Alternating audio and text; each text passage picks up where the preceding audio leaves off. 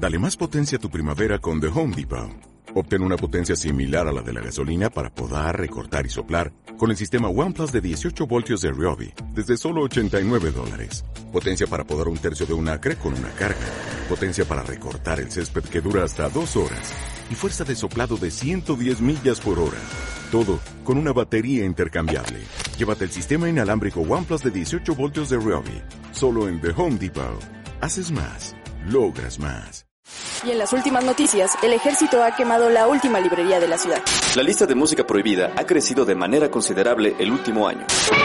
último minuto! ¡Ah! ¡Seguimos informando para Freak News! ¡Ah! Transmitiendo desde la capital del imperio, Freak Noob News, lo último que queda. Hola amigos y bienvenidos a Freak Noob News, su podcast de Cultura Nerd. Los saluda Henry como cada semana y en esta ocasión pues sean bienvenidos a esta su bonita sección de Freaky Noticias Infinitas. Sección donde hablamos sobre las noticias más importantes en cuestión de cultura nerd, cómics, videojuegos y en general toda la cultura nerd que tanto nos encanta. Recuerda que actualizamos el programa eh, por lo menos dos veces a la semana en la sección de noticias y el programa donde hablamos sobre algún tema principal. El último programa ha sido sobre Dark, esta última temporada de la afamada serie de Netflix. Y tomando en cuenta de que era un tema bastante grande, bastante choncho, pues hemos dividido la sección de noticias para un programa en específico y toda la sección de Dark para otro programa, pero al final del día todo es parte de lo mismo, todo es parte de este ecosistema ñoño que tanto nos encanta. Si te gusta el programa, si te gusta el formato que manejamos, las noticias que damos o lo que platicamos aquí, te invitamos a suscribirte para no perderte ningún programa nuevo cada semana. De igual manera, te invitamos a seguirnos en nuestras diferentes redes sociales. nos puedes encontrar a través de Facebook, Tumblr, Instagram, Twitter y YouTube como Freak Noob News. Si estás escuchando este podcast a través de YouTube, pues también puedes escucharlo o descargarlo y suscribirte a través de Spotify, iBox, iTunes, eh, Google Podcast, TuneIn, Mixcloud, entre varias retransmisoras más. Ya por último, si quieres escuchar el programa completamente en vivo, puedes hacerlo a través de la plataforma de Twitch. Ahí este, estamos actualizando los días martes el podcast de Un Café con Alri, en donde hablamos de diferentes cuestiones de la vida cotidiana, de redes sociales y demás. O eh, los días jueves y o viernes eh, se actualiza Freak Noob News para que estén al pendiente ahí, para que nos sigan y de esta manera no se pierdan ningún un programa en vivo y puedan interactuar conmigo o con nosotros a través de esta plataforma. Y bueno, ahora sí, sin más, pues comenzamos con la noticia triste de la semana. La verdad es que fue una noticia que en cuanto la leí me, se me puso la, la piel chinita porque era una persona a quien seguía. Y el pasado 2 de julio se dio a conocer que Byron Bernstein, alias Wreckful, un conocido streamer de Twitch, se suicidó a los 31 años. El mundo de los videojuegos está de luto y la depresión y la insensibilización de una parte de la de una buena parte de la comunidad se ha cobrado la vida de Byron Bernstein. Byron Bernstein, un streamer de Twitch más conocido como Wreckful, ha fallecido a los 31 años. Esto ha sido confirmado por varios de sus amigos a través de la cuenta de Twitter. La cuenta oficial, la causa oficial de su muerte no se ha hecho pública, pero su exnovia confirmó de que se trató de un suicidio. Byron sufría de depresión y otras enfermedades mentales y hablaba abiertamente de ellas en sus redes sociales. Unas horas antes escribió unos tweets en los que decía me siento mal por todos los que tienen que lidiar con mi locura. Por favor, sabed que en estas situaciones la persona de mente no tiene control de sus acciones. Su, su suicidio, pues bueno, fue confirmado lamentablemente. El streamer era especialmente conocido por el juego de WoW, donde llegó a ser uno de los mejores jugadores de dicho juego. Además, actualmente trabajaba en un MMO llamado Everland, desarrollado por varios miembros de la comunidad, la intención de ayudar a la gente a crear amistades y sensación de comunidad. En uno de sus últimos directos, Byron sufrió una oleada de mensajes que lo troleaban de la peor manera y bueno, pues varios de sus amigos y compañeros y seguidores han expresado en Twitter sus condolencias y mensajes positivos en recuerdo de Byron. Eh, en redes sociales pues se han difundido varios clips en donde vemos a Byron hablando en directo con un psiquiatra animando a otros a buscar ayuda si sufrían depresión o ansiedad. Eh, de igual manera pues fue una persona demasiado activa, fue una persona que era alguien que había hecho muchísimo para la comunidad de streams y todo lo que conocemos.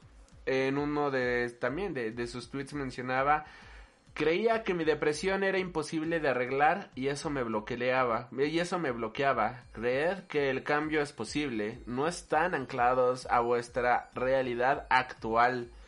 Hace un año otro conocido gamer eh, y streamer, vaya, Damon Amofa, conocido como Ética, también se suicidó después de sufrir varios trastornos mentales.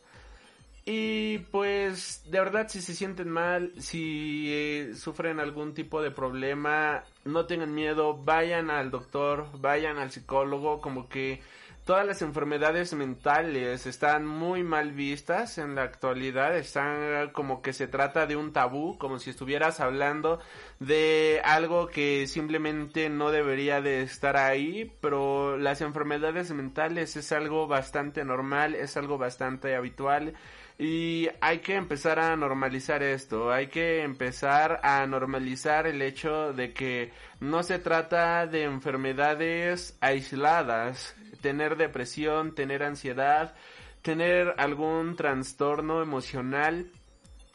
En muchas ocasiones, la mayoría de ellas siempre es algo tratable, siempre es algo con lo cual se puede lidiar a través de su debido tratamiento, a través de su debida medicación, a través de llevar ahora sí un proceso largo al final del día pero es un proceso que te ayudará a seguir adelante y que no te detengas porque estas enfermedades es algo bastante serio, todas estas enfermedades son algo bastante fuertes y al final del día no están solos, de verdad amigos no están solos, siempre habrá alguien allá afuera con tal de ayudarles, están allá afuera para darles una mano, para ayudarles a salir adelante, incluso aquí en este programa, si nosotros hacemos por lo menos un un pequeño, logramos entretenerlos por lo menos un segundo de sus vidas, si los, si logramos zafarlos de la realidad para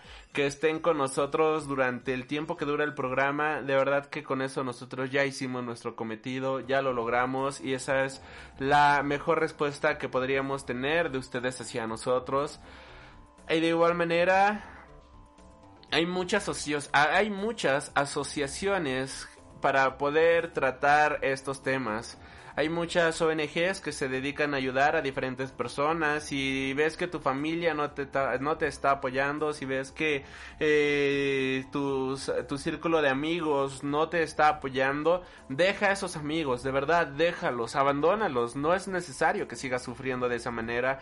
No tienes por qué sufrir bullying, no tienes por qué sufrir este nada de este estilo. También si eres una streamer o algo por el estilo y es tu manera de sacar tu depresión es tu manera de distraerte del mundo. Sé que en muchas ocasiones es difícil ignorar los comentarios, sé que en muchas ocasiones es muy este complicado no poder este eh, ignorar todo lo que se está hablando en redes sociales, todo lo que se habla en la cajita de los comentarios, pero tome en cuenta que la mayoría de esas personas que se dedican a insultar, que se dedican a, a trolear, que se dedican a hacer este tipo de actividades, no son más que simples cobardes que se ocultan a través del anonimato, o sea, son personas que piensan que pueden hacer lo que sea porque son completos anónimos a través de la red pero cuando los ves en la vida real te das cuenta de que son pobres, miserables, que no tienen nada en la vida y que envidiarían tener lo que tú tienes, porque créanme que ustedes valen muchísimo y no queda más que seguir siempre adelante. Así que descansen en paz, Wreckful. Y ya saben, si tienen algún problema, si tienen algo, siempre háblenlo, porque aquí no se viene a sufrir, vaya, ya este mundo está muy mal como para que también nuestra vida esté así, y pues hay que seguir adelante, y con esto pues continuamos con las demás noticias de esta semana. Y continuamos con el mundo de los videojuegos y esta semana se dio a conocer de que Cyberpunk 2077 te dará la oportunidad de acariciar a los gatitos del el juego. Las primeras impresiones de Cyberpunk 2077 ya salieron el pasado 21-25 de junio, el mismo día en el que CD Projekt Red lanzaba un nuevo tráiler y gameplay de su esperado juego. No sé, aquí en este juego pues se pueden recorrer las primeras horas en Night City. Eh, sin embargo, entre todas las cosas que se pudieron ver a través de diferentes gameplays, a través de diferentes plataformas y demás, hay una, este, hay algo que demostraron y que es de suma importancia a la hora de jugar una función en el juego que, de no haberse confirmado, el juego hubiese perdido una función de vital importancia para su jugabilidad y es que podrás acariciar al gatito del juego. Por desgracia, no se entraron en muchos detalles más allá, como por ejemplo si solamente existe un gato en todo el juego al que puedas acariciar, o si por el contrario hay más de unos dispersos por todo el mapa esperando a ser acariciados. Esto es algo que está bastante genial, vaya, si en Cyberpunk 2077 también hay perros para acariciar, no es algo que aún tiene que, es algo que aún hay que desvelarse, pero solo por eso, pues creo que es, un es un juego que promete llevarse el GOTI este año y nada, no, no, yo, yo, yo ya solamente estoy esperando jugar este juego. Por otro lado, The Medium toma influencias de The Silent Hill en una historia sobre cómo nada es simple. En una entrevista, los creadores de The Medium discuten estas influencias y otros detalles que les han llevado a poder crear un juego de terror como este.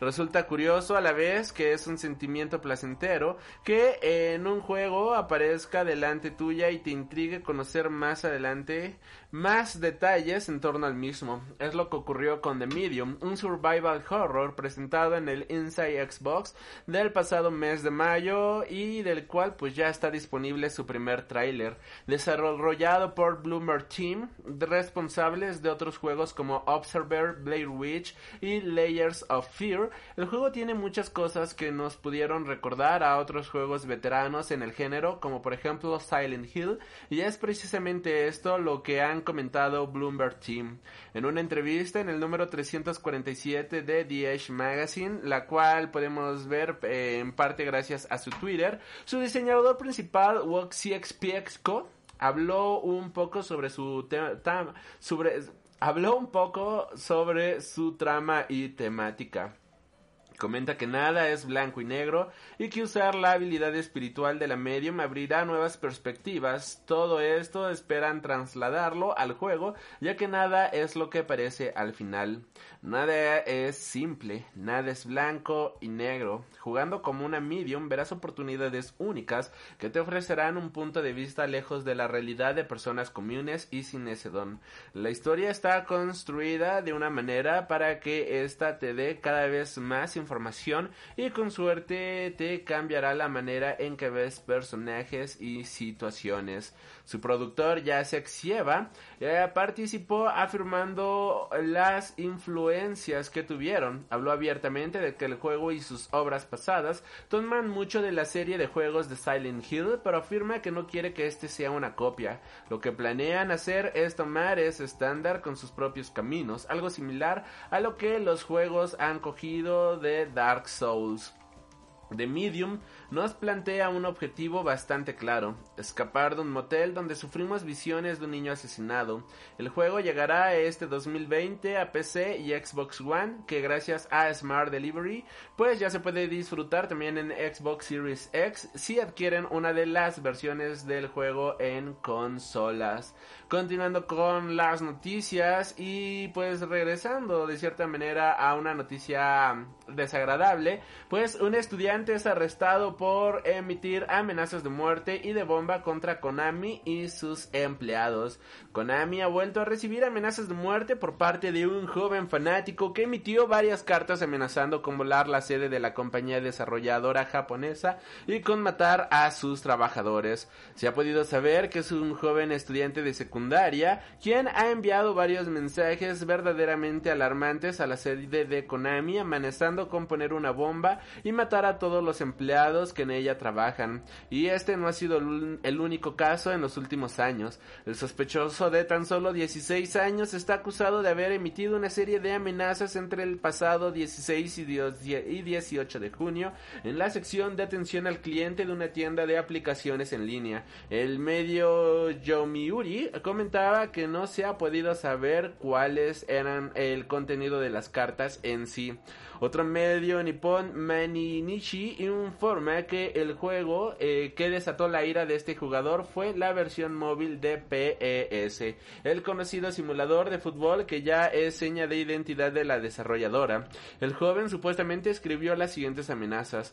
Voy a volar la sede de Konami, voy a matar a las personas que trabajan en Konami. Más tarde el estudiante matizaba que el terrorismo era posible incluso en Japón. Los informes que se han podido conocer añaden que el acusado admitió estos cargos mientras explicaba que estaba molesto por un error en el juego producido por problemas de conexión que aparentemente lo hacían perder.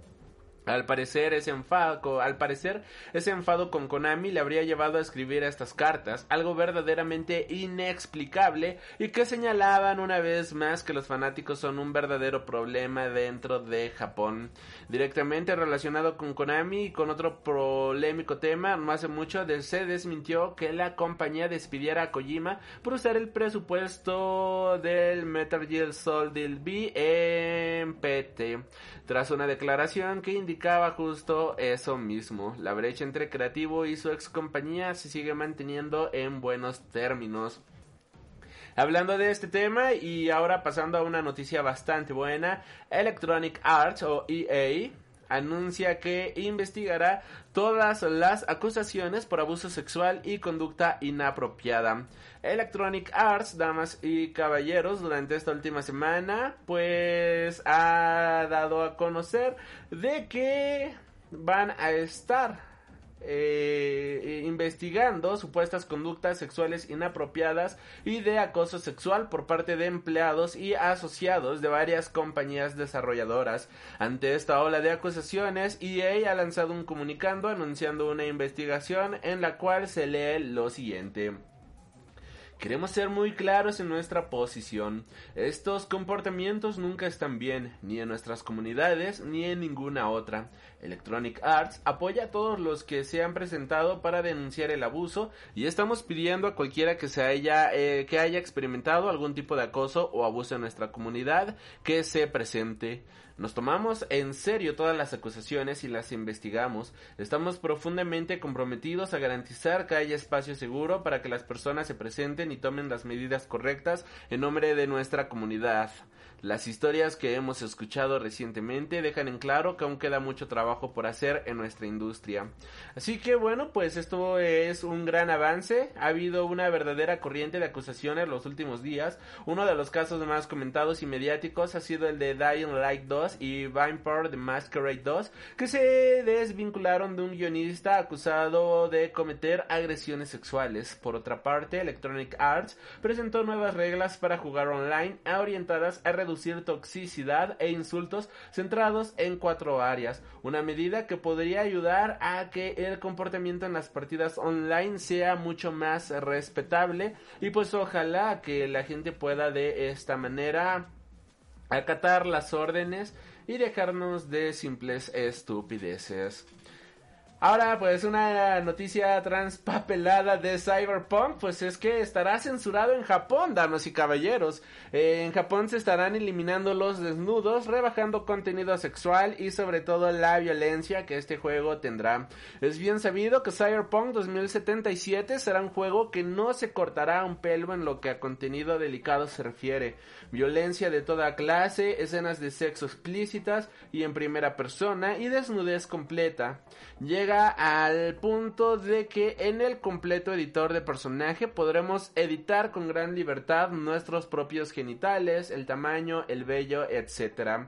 Y esto provocará que el juego salga censurado en Japón, algo que por otra parte tampoco nos sorprende ya que eh, The Witcher 3 también tuvo esta misma censura.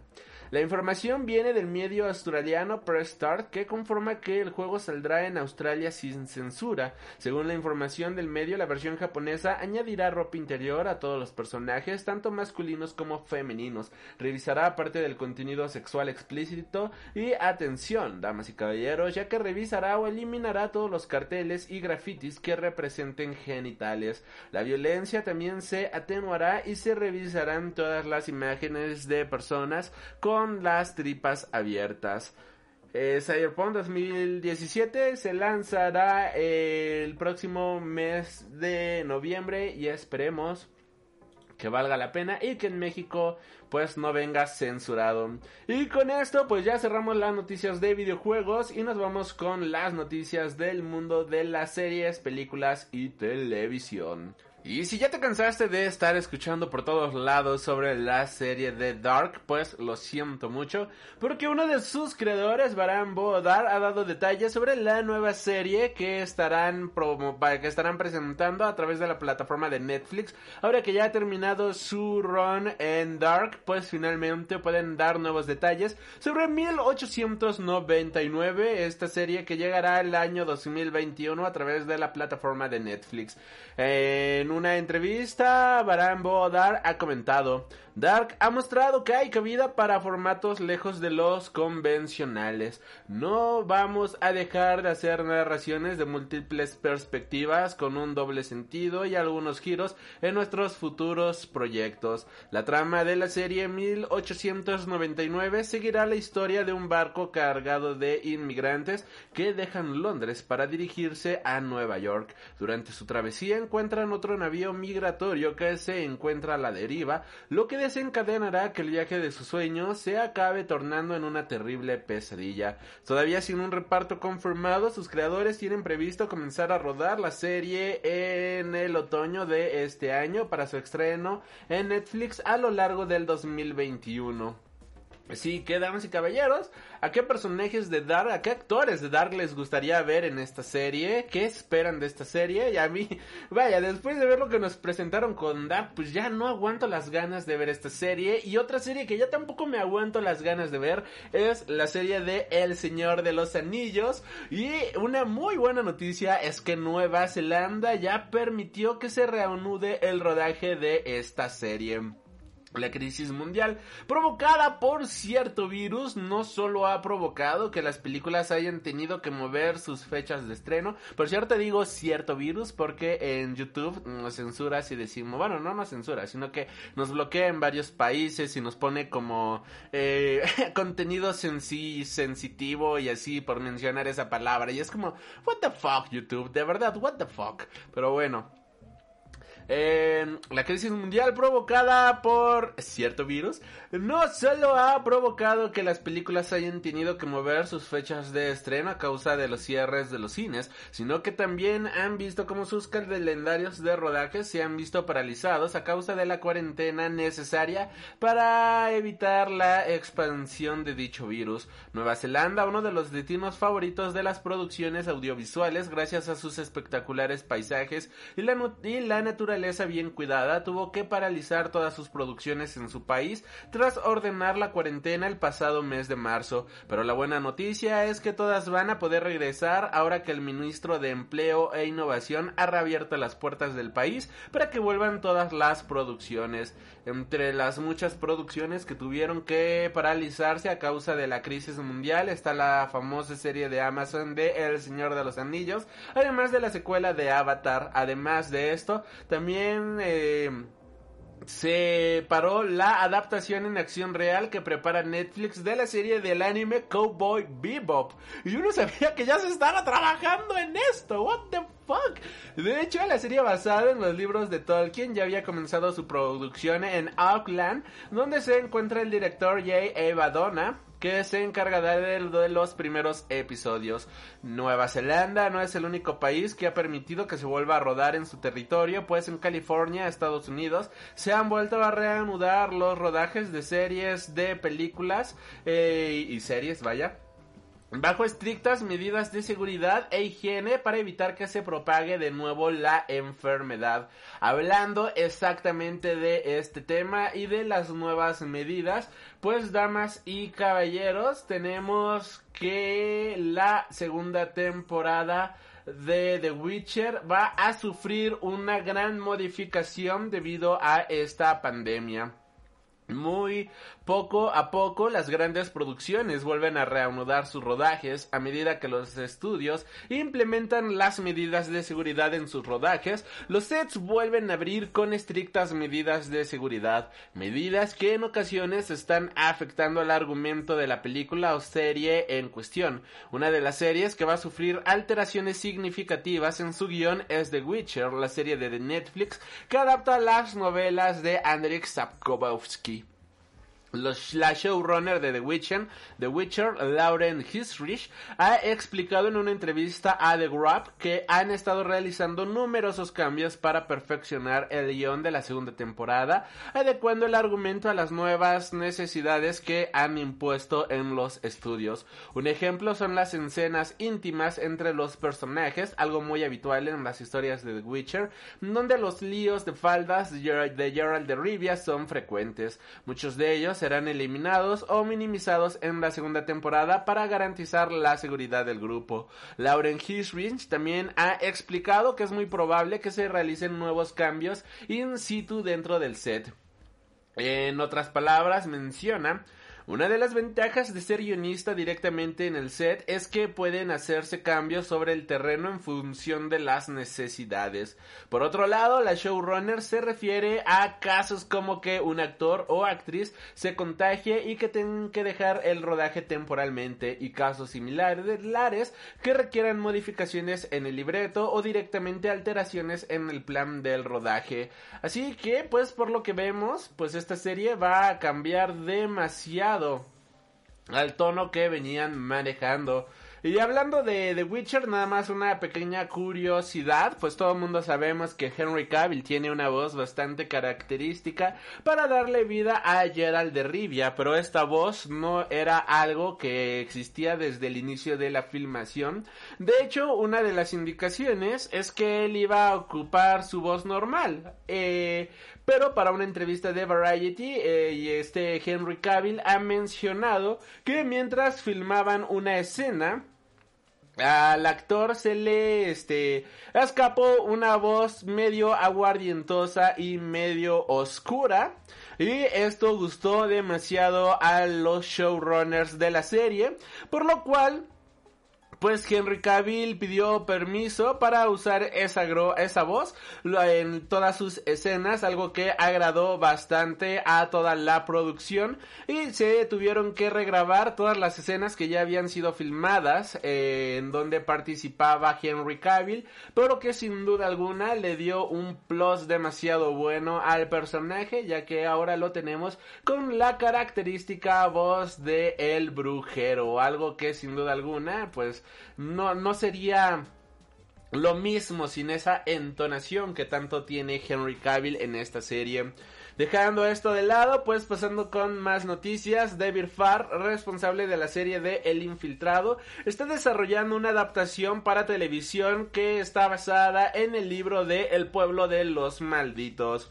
Aunque el mundo del cine no ha parado de rodar, lo cierto es que desde hace unos años el mundo de la televisión está viviendo una época dorada, ya sea con películas o con series, y para poder tener contentos a sus espectadores, siempre tiene que estar buscando nuevas ideas que transformar en capítulos. Y claro, siempre es mejor inspirarse en trabajos que ya se saben que han tenido una gran aceptación entre el público. Por eso la cadena ITV ha decidido que uno de sus próximos proyectos va a ser adaptar a una serie de televisión el libro que se basa en la película del pueblo de los malditos, que ya ha sido adaptado al cine en dos ocasiones, una en 1960 en blanco y negro y la otra en 1995 por John Carpenter, que es de hecho la versión más famosa del pueblo de los malditos. Así lo ha publicado Deadline, que asegura que el proyecto está en manos de David Farr, mejor conocido por, hacer, por haber sido el guionista encargado de series como El Infiltrado y Hannah, las dos con, con una gran acogida por parte de la crítica y el público. Por el momento eh, se desconoce quiénes van a ser los protagonistas, pero ya se ha confirmado que la serie estará formada por ocho episodios, aunque se desconoce la duración de la misma. Tanto la película de los años 60 como la de Carpenter están basados en el libro de los cuclillos de Midwich, escrito por el, Britan eh, el libro de los cuclillos de Midwich, ahí está bien escrito por el, británico John Whitman, en el que un pueblo ve cómo sus mujeres en edad fértil dan a luz a 30 niños y 30 niñas que aterrorizan a la población con su maldad y poderes telepáticos. De hecho, hay una parodia bastante buena en Los Simpsons, si no me equivoco, que vale muchísimo la pena echarle un vistazo. Es comedia pura y siento yo que hacen un muy buen trabajo a la hora de dar una sátira de esta película. Además que la versión de este John Carpenter es bastante buena para pasar una noche de terror, una noche de suspense ahí en casita, echando, este, echando pata, echando lo que quieran, una cervecita y disfrutando de una muy buena película. Y continúo con las noticias por ahora del mundo del cine, pues tenemos una noticia bastante extraña, vaya, y bastante pues no esperada y es que el sindicato de actores SAG-AFTRA no quiere que sus miembros trabajen en los proyectos de Michael Bay. El sindicato de actores Jack AFTRA ha avisado a sus miembros que no trabajen en la nueva película de Michael Bay que lleva por título Songbird.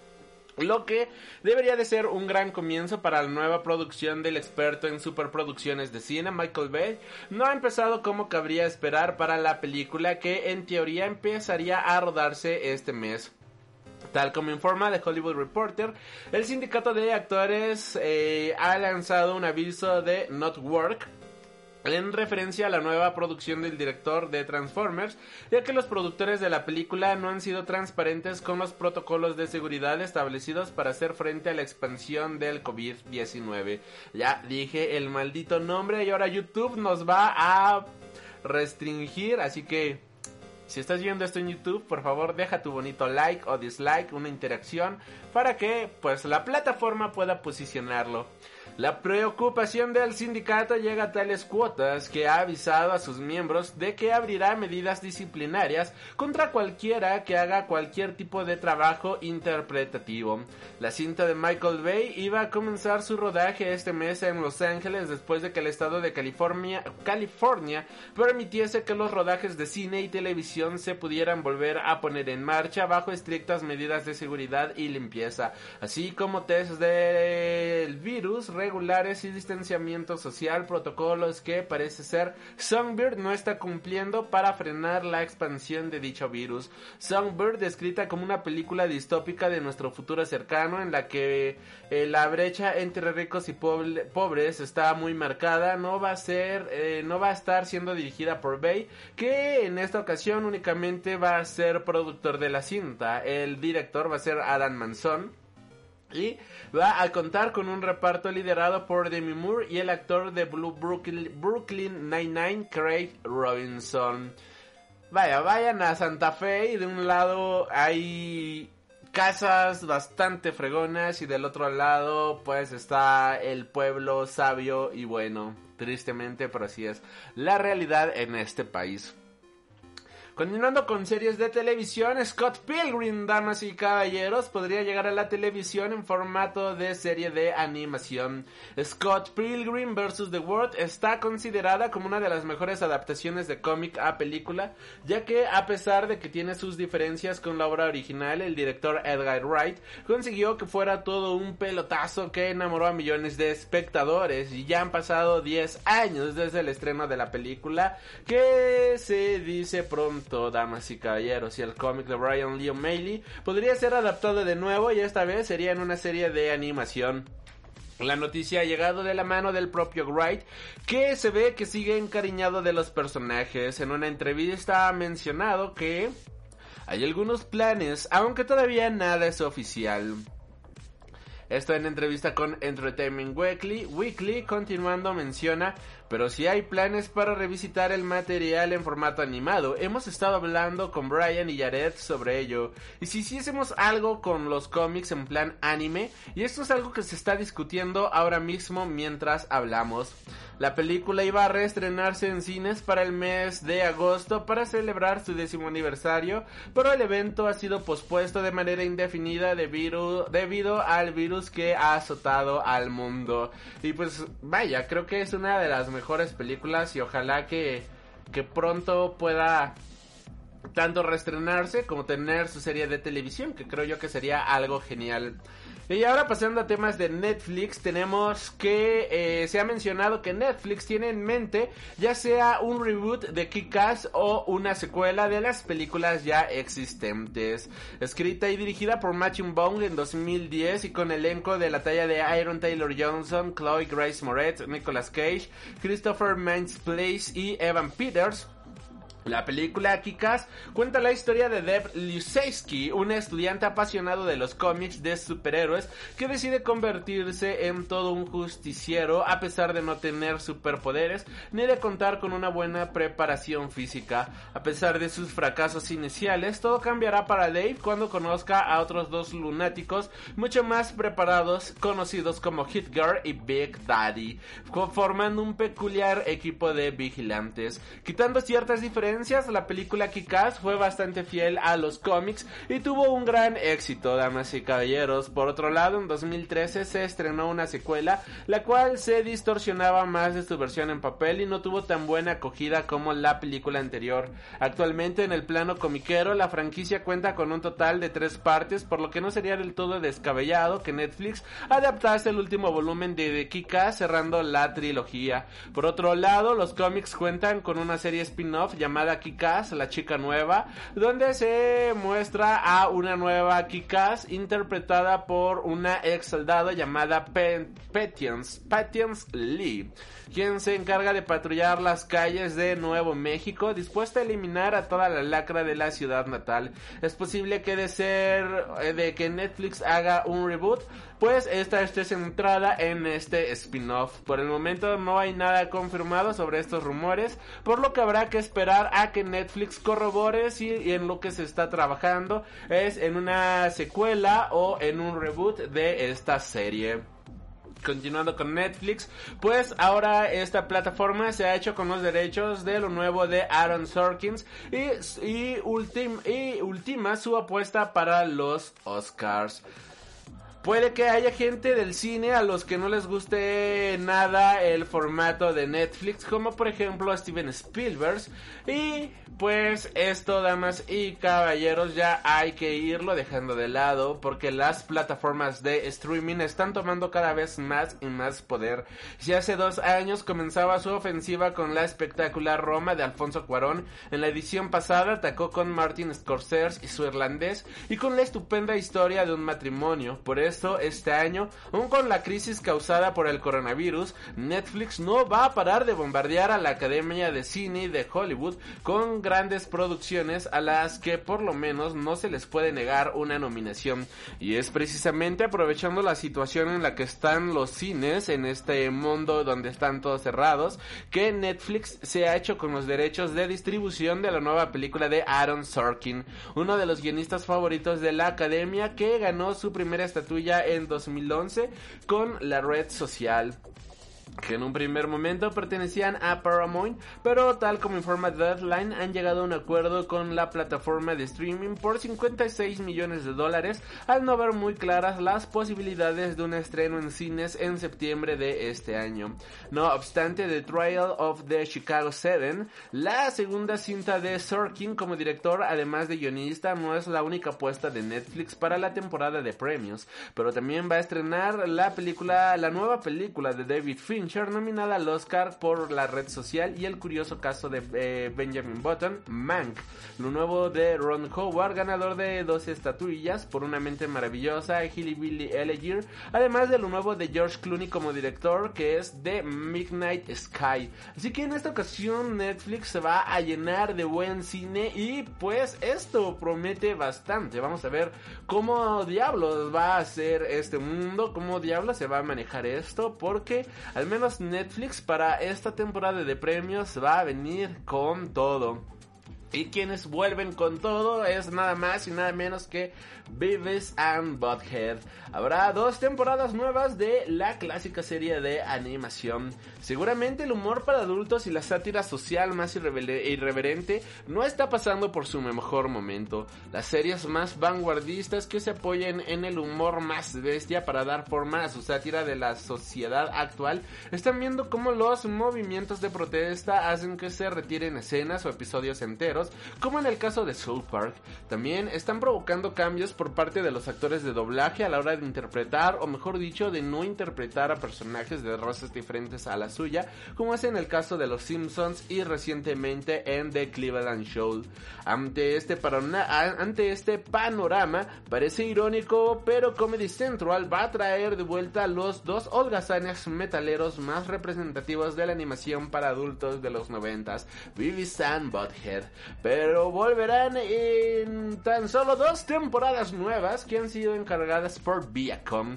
Mike Josh ha firmado un acuerdo con la compañía para escribir los episodios de las dos nuevas temporadas de Beavis and Butthead, así como para prestar su voz a los dos protagonistas de la serie de animación para adultos y para afrontar cualquier futuro proyecto relacionado, ya sean más temporadas o un posible spin-off. Beavis and Butthead vieron la luz por primera vez en el lejano año del 92 con el cortometraje de Mike Hughes titulado Frog Baseball. Por otro lado, en el 93 MTV comenzó a emitir la serie protagonizada por estos dos personajes tan míticos de la animación. La serie fue eh, alabada por su humor irreverente y su sátira social, como ya hemos comentado, damas y caballeros, aunque su uso de la violencia también hicieron que surgiera la controversia en torno al programa, tanto como para como para que MTV iniciase la emisión de cada episodio con una advertencia mencionando que era un show únicamente para adultos y que debido a su contenido nadie lo debería ver. Continuando con cosas polémicas, pues tenemos una polémica bastante jugosa entre Stephen King y JK Rowling debido al tema de la transfobia. En las últimas semanas se ha estado hablando mucho de la polémica generada en torno a las declaraciones de J.K. Rowling, la autora de las novelas de Harry Potter, en torno a las personas transgénero. La escritora señaló que las personas transgénero no pueden ser mujeres, ya que entre otras cosas no menstruan. La reacción contraria por parte de la comunidad de Twitter no se hizo de rogar y la autora ha recibido innumerables comentarios negativos pidiendo que se retracte. Lejos de ello, Rowling publicó un ensayo en el que explica el motivo de sus declaraciones en torno a las personas transgénero. En un momento en el que el futuro de la saga de Animales Fantásticos debería de, estar entre sus prioridades, la escritoria se metió de lleno en la polémica y no se ve muy bien que no se ve que vaya a salir muy bien librada de esto. Hace unos días Stephen King compartía un tweet de J.K. Rowling en el que citaba unas declaraciones Andrea Dorkin en torno a la forma en la que muchos hombres reaccionaban entre las expresiones de las mujeres, tanto habladas como escritas. Esto llevó a Rowling a alabar a personas como el autor de El Resplandor. Sin, embargo, un usuario de Twitter preguntó a Stephen King su opinión sobre las mujeres transgénero. El autor fue claro y conciso en su respuesta. Las mujeres transgénero son mujeres. De forma casi automática, Rowling retiró los tweets donde hablaba maravillas de Stephen King y su trabajo, y donde le agradecía el apoyo cuando más lo necesitaba. Está por ver cuándo terminará esta polémica en torno a la autora británica, pero desde luego apoyo por parte de la gente con la que ha estado trabajando no es que tenga mucho que digamos, así que en este momento dicha escritora se encuentra más sola que la sacrosanta fregadita. Ya cerrando con las noticias de de series, vaya. Los hermanos Duffer pues ya han escrito el final de Stranger, eh, Stranger Things y han mencionado que ya saben cómo es que esta serie va a terminar. De momento no está confirmado que Stranger Things vaya a ir más allá de la cuarta temporada, aunque está aunque tampoco está confirmado ni mucho menos que la próxima temporada será la última que veamos a los protagonistas de Stranger Things. Ah, pero sí eh, han confirmado que pues al menos Matt y Ross Ruffer ya tienen un plan para poder concluir la serie cuando sea el momento adecuado o requerido. De hecho, los creadores de Stranger Things explican que tienen este plan en mente desde la segunda temporada y que ya saben cómo va a terminar el show cuando llegue su debido momento. Y con esto pues nos vamos al lado Marvelita de la fuerza. Y bueno, nada rapidísimo hay una noticia de Star Wars y es que, damas y caballeros, esto es un rumor que de confirmarse podría valer oro y es que Luke Skywalker podría protagonizar una nueva película de los hermanos Russo. El nuevo universo Star Wars está poco a poco volviendo a la expansión que ya conocíamos con las nuevas producciones que prepara Disney. Algunas confirmadas como la serie de Obi-Wan o la serie centrada en Cassian Andor. Y otras que surgen de diversos rumores que están circulando a través de la red. En esta última categoría recientemente anda circulando un rumor que de ser cierto, damas y caballeros, como bien decíamos, podría valer oro. Y es que el medio We Got Discovered ha mencionado que se está trabajando en una película en spin-off centrada nada más y nada menos que en Luke Skywalker, la, cual sería dirigida por los hermanos Russo. Al parecer esta nueva película spin-off de Star Wars se centraría en el personaje de Luke Skywalker durante el periodo comprendido entre las películas de El Retorno del Jedi y El Despertar de la Fuerza. De modo que muy probablemente su trama gire en torno en la etapa en la que Luke Skywalker se exilió de la Fuerza y profundice más en los motivos por la cual el legendario Jedi ha tomado esta decisión. Hablando de este tema, de igual manera se ha confirmado de que va a haber una serie de cómics enfocadas a The Mandalorian.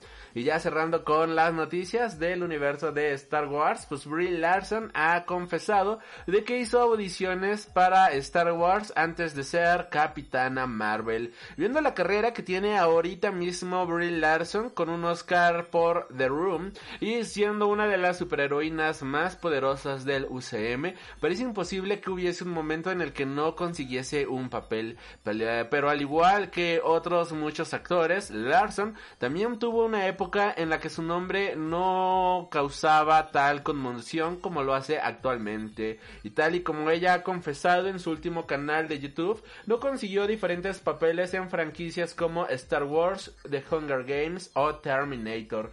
En su primer video del recién estrenado canal de YouTube, Brie Larson inventó, invitó a diferentes celebridades de internet para hablar con ellos de, sobre cómo afrontar este nuevo reto. Hablando de qué temáticos podría ser de, de videos, el youtuber Susi le sugirió que contase sus experiencias en audiciones o detrás de cámaras de los rodajes en los que había participado, momento en el que la actriz se acordó de algunos de los papeles que había conseguido a pesar de haber ido a audiciones para los mismos.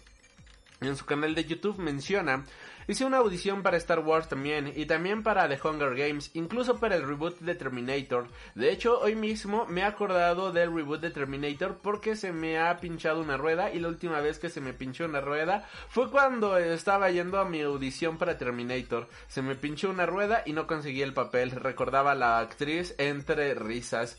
Por supuesto en el video no aclara qué película de Star Wars o de Terminator está hablando, pero es inevitable imaginar a Brie Larson en el papel de Rey o en el que interpretó Emilia Clarke en Terminator Genesis. Y la verdad que bueno, que cayó en manos de Capitana Marvel porque creo yo en lo personal que hace un papel increíble.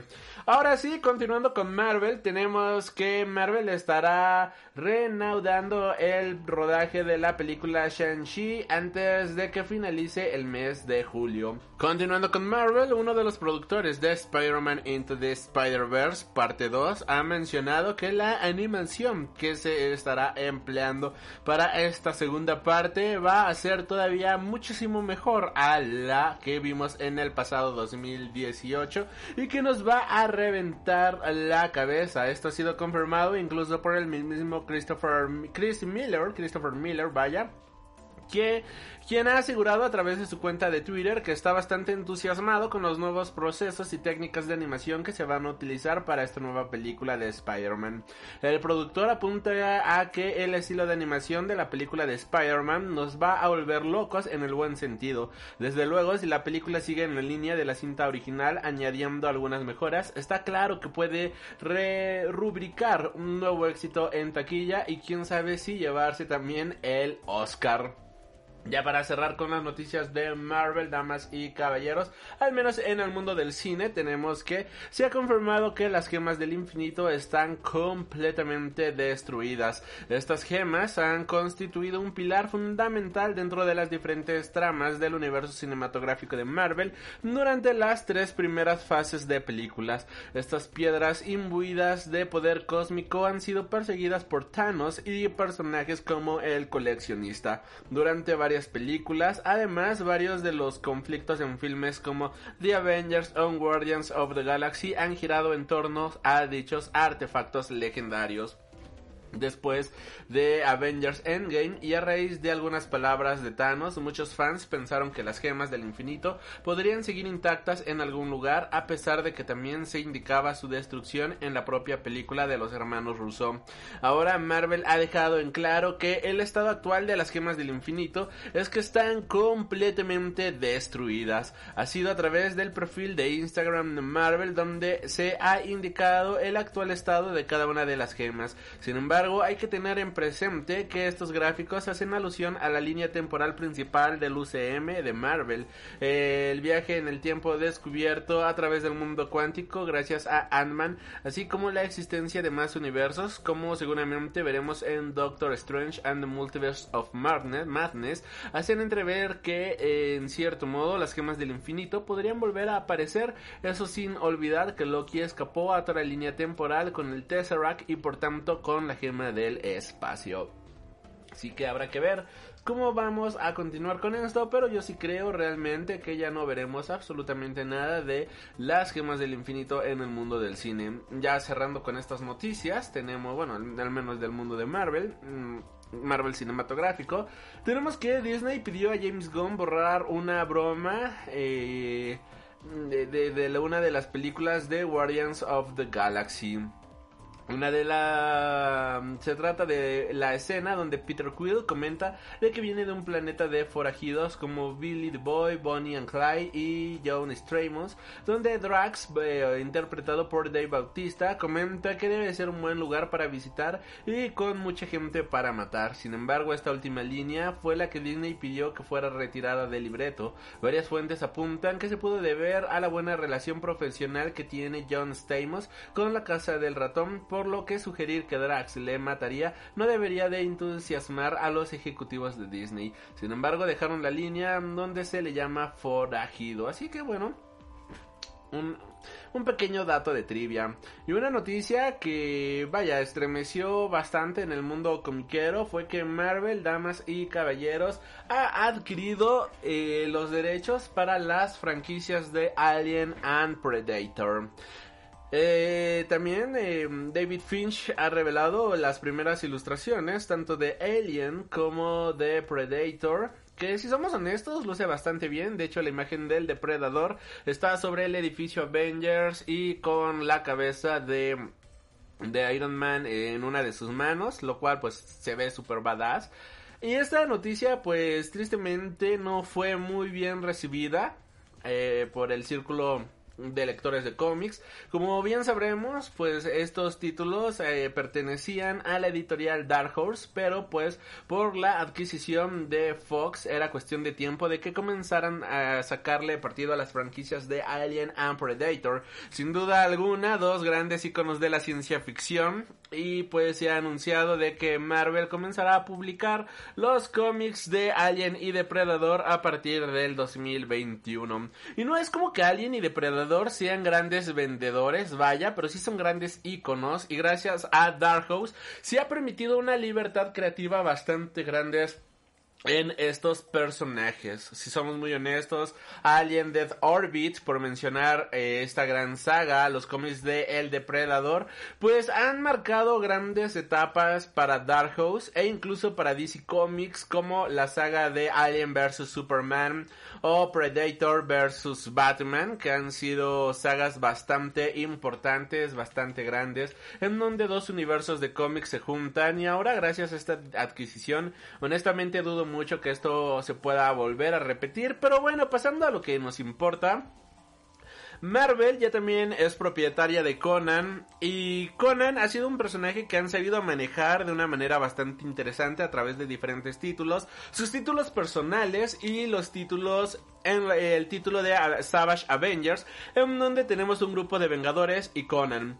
Hay algo que cabe muchísimo mencionar es que cuando vemos los clásicos de Conan, vemos a un Conan salvaje, vemos a un Conan que atemoriza su sola presencia, que es rudo, que es violento, vaya, que no se toca el corazón en ningún caso. Y cuando leemos la versión de Marvel, no es una mala versión, porque es una versión demasiado buena. Lo que sucede es que es una versión que digamos que está muy rebajada en agua, es un Conan quizás con un toco más místico y no tan violento, es un Conan que va más pensado en un público adolescente y no en un público maduro, vaya. Y es triste porque Conan podrían aprovecharlo para poner historias super extreme, bien realizadas, con un personaje super icónico y no solamente historias de aventura, por decirlo de cierta manera.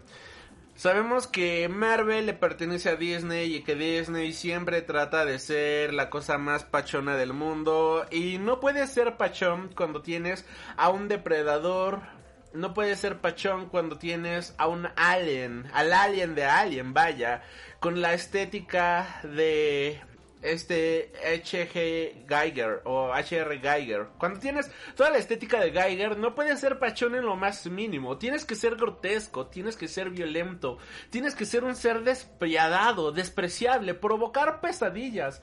Y es algo que dudo muchísimo que Marvel haga.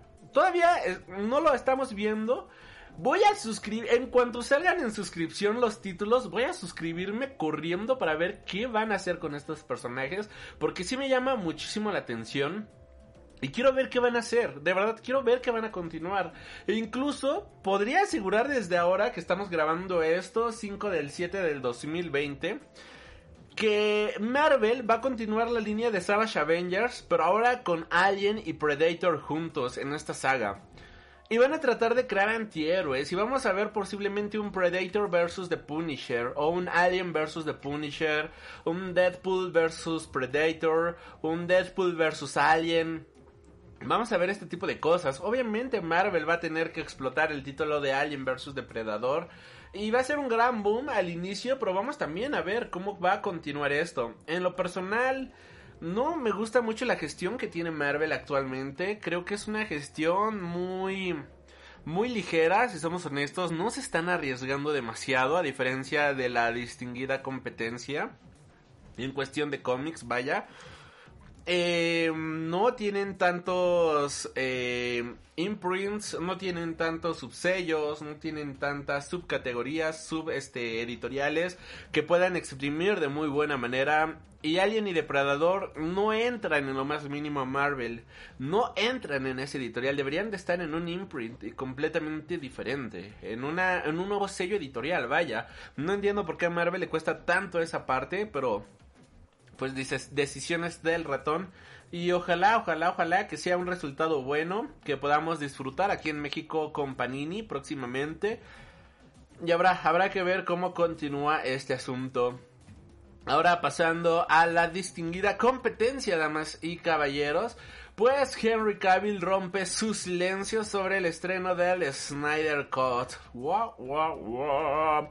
Henry Cavill, al que Zack Snyder convirtió en Superman and the Man of Steel, ha hablado por primera vez del estreno del Snyder Cut de The Justice League. Aunque pareciera que el estreno del Snyder Cut iba a cerrar por fin muchas discusiones, ha ocurrido justo lo contrario. Ha abierto nuevas heridas entre los que participaron entre el rodaje que hizo Josh Whedon después de que Snyder fue despedido. Ray Fisher, el actor que interpretaba a Cyborg en la película, pues ha sido muy claro sobre lo que supuso para él estar en el rodaje de Whedon y de Snyder, pero que pocos eh, han sido los otros intérpretes que han mostrado su opinión, por lo menos ahora porque Jason Momoa Aquaman no tenía problema en retuitear peticiones del Snyder Cut de la Liga de la Justicia.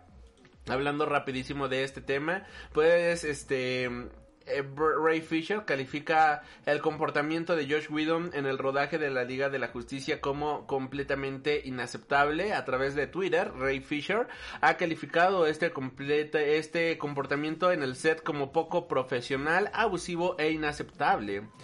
Eh, lo cual pues ya se le suma a todo lo que sabíamos de este director que era pues bastante machista, bastante abusivo y todas las demás eh, cuestiones. Pero lo que ahora salta a pantalla es que Henry Cavill pues para una entrevista con Variety ha hablado sobre el Snyder Cut a lo que diría no diría que estoy sorprendido. Con todo lo que ha pasado este año, el cierre de los cines, los servicios de streaming se han convertido en nuestra fuente principal de entretenimiento, así que no es una gran sorpresa. Creo que es uno de esos casos en los que existe una oportunidad única y Zack por fin tiene la oportunidad de lanzar su visión de la Liga de la Justicia y creo que es muy importante para un cineasta.